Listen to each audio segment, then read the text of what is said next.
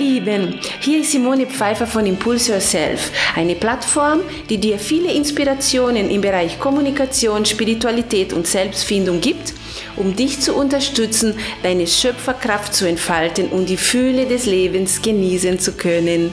Schön, dass du da bist.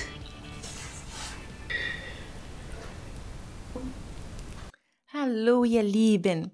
Ich begrüße dich ganz herzlich zu unserem neuen Podcast heute mit dem Thema die Angst, Entscheidungen zu treffen. Gehörst du auch zu, zu jemand, der sehr viel Probleme hat, eine Entscheidung zu treffen? Also ich kenne einige äh, aus der Praxis. Täglich stehen neue Entscheidungen auf der Tagesordnung. Einige sind banal und wir treffen sie aus dem Bau heraus. Andere wiederum benötigen viel Zeit und Überlegungen, sind schwerwiegend und bringen Konsequenzen und große Veränderungen mit sich. Klar, das Leben ist aus Entscheidungen gemacht und leider gibt es dafür keine Bedienungsanleitung, die uns voraussagt, wie, wann der beste Entscheidung zu treffen ist. Es gibt sogar einen Name für dieses Problem. Es nennt sich Decidophobie. Decidophobie nennt man die Angst, Entscheidungen zu treffen. Und es gibt viele Menschen, die von dieser Angst betroffen sind. Vermeidungsverhalten als Schutzstrategie und die Folgen. Vielleicht haben diese Menschen in der Kindheit wie auch immer, ne? Also, ich spreche immer von der früheren Kindheit. Vielleicht haben diese Menschen in der Kindheit oder in der Jugend erlebt, dass falsche Entscheidungen be bestraft wurden.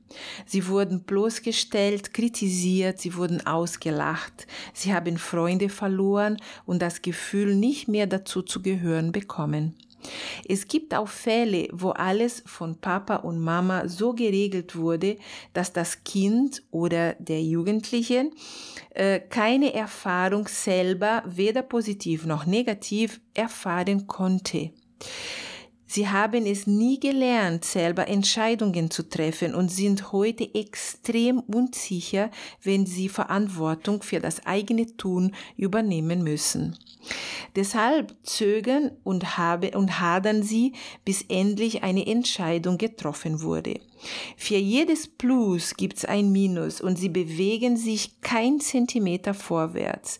Je mehr sie nachdenken, desto größer ist die Angst, das Falsche zu entscheiden. Angst bedeutet Stress für unser Gehirn, was wiederum bedeutet, dass wir in Alarmbereitschaft sind und unsere altbekannten Reaktionen erleben. Wir fliehen und verdrängen die Situation in der Hoffnung, dass irgendjemand diese Entscheidung für uns trifft. Diese Verhaltung, dieses Verhalten sehe ich sehr, sehr oft innerhalb der Partnerschaft. Oder wir entscheiden uns auf die Schnelle und entscheiden uns unüberlegt für irgendetwas, Hauptsache Augen zu und durch. Oder wir sind gelähmt und machtlos und entscheiden überhaupt nichts. Solche Situationen bringen einige körperliche Beschwerden mit sich. Also Seele und Körper sind eine Einheit. Also das heißt, sowas bewegt. Mich, ist was in meinem Kopf, ich muss entscheiden, also ich bin in Stress, also Schlafstörungen, Nacken- und Rückenverspannung, Nervosität und Reizbarkeit, Depression, Sucht, ne, sind alle Sachen, die dann mit, mit ähm, die, die entstehen dadurch, dass, dass du in diesem Stress nicht entscheiden zu können bist.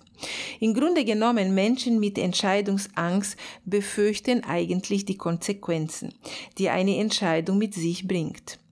Sie fühlen sich meistens nicht selbstbewusst und stark genug, diese Konsequenzen zu tragen. Wie treffe ich die richtige Entscheidung? Mein Motto, Probieren geht über Studieren. Hier, also ich gebe dir jetzt ein paar Tipps, die ich äh, in der Praxis auch meine Klienten gebe, wie du aus diesem Hamsterrad aussteigen kannst. Erstens ein Mindmap erstellen. Mache dir ein Bild von der Situation, in der du deine, äh, in der du bist und du deine Gedanken auf ein Blatt Papier aufschreibst. Was ist das Thema zum Beispiel? Soll ich einen neuen Job suchen? Was sind die positiven Aspekte für ein Ja? Schreib das alles auf. Was sind die negativen Aspekte für ein Nein? Schreib es auf. Abwägen und los. Oder Nimm dir mehrere leere Blätter und schreibe auf jeden einzelnen Blatt eine verschiedene Möglichkeit für deine Entscheidung. Zum Beispiel, ich bleibe in der Firma und halte durch.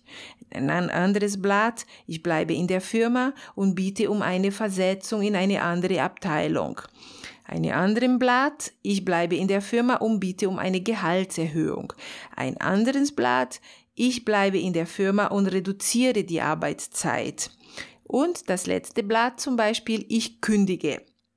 Und du schließt jetzt die Augen und lege diese Blätter auf den Boden mit das, was du geschrieben hast, nach unten. Also schau, dass was du dann da drauf geschrieben hast, nicht auf dem Rücken zu lesen ist, ja. Also das heißt, es ist eine blind, also von oben siehst du nur das weiße Blatt. Du legst diese Blätter, du verteilst die in deinen Raum, legst die alle auf den Boden und dann schließt du die Augen und gehst du auf den ein Blatt und spüre für dich, fühle für dich, wie fühlt sich diese Möglichkeit an. Schreibe auf ein Papier, lege da drauf. Zum Beispiel, ah, es fühlt sich, ah, ich wackle mit den Füßen. Es fühlt sich total unsicher. Ja, okay, schreibe das auf, leg drauf. Dann gehst du auf ein anderes Blatt. Okay, was fühlst du da drauf? Ah, hier ist irgendwie ein warmes Gefühl. Fühlt sich gut an. Okay, warmes Gefühl, fühlt sich gut an. Schreib ein, auf ein Papier, leg drauf. Geh auf ein anderes Blatt. Uah, hier kann ich überhaupt nicht bleiben. Und so weiter und so fort. So machst du mit alle fünf Blätter. Ja, sowas mache ich gerne, weil da in dieser Übung schaltest du dein Gehirn aus. Du entscheidest mit dem Bauch. Und wir wissen selber, Bauchgefühl, also unsere Intuition ist unglaublich stark und wir vertrauen auf unsere Intuition nicht.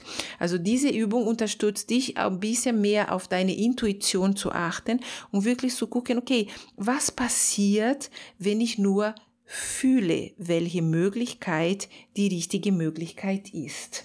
Also ist eine sehr, sehr schöne Übung, die du ähm, machen kannst, wenn um, um, um solche Sachen geht. Also wenn, wenn, wenn, äh, ja, wenn es nicht um Leben und Tod ist natürlich. Ne? Also das ist eine schöne Übung, wo du sagst, okay, hier kann ich wunderbar mich austoben und fühlen. Also ich nenne diese Methode, die habe ich selber kreiert.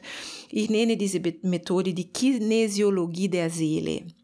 Und äh, wie gesagt, die unterstützt dein Gehirn auszuschalten und dein Bauchgefühl zu vertrauen. Drei, Suche die Unterstützung eines Coaches. Ich finde es immer sehr, sehr schön, wenn du eine dritte Person oder eine zweite neutrale Person hast, äh, die von außen dich ein bisschen unterstützt, deine Ängste äh, zu, zu sortieren auch, ja, und dich einfach unterstützt in diese Entscheidung äh, in diese Entscheidungsfindung. Zum Beispiel suche die, Unterstützung, die Unterstützung eines Coaches, um die Erfahrung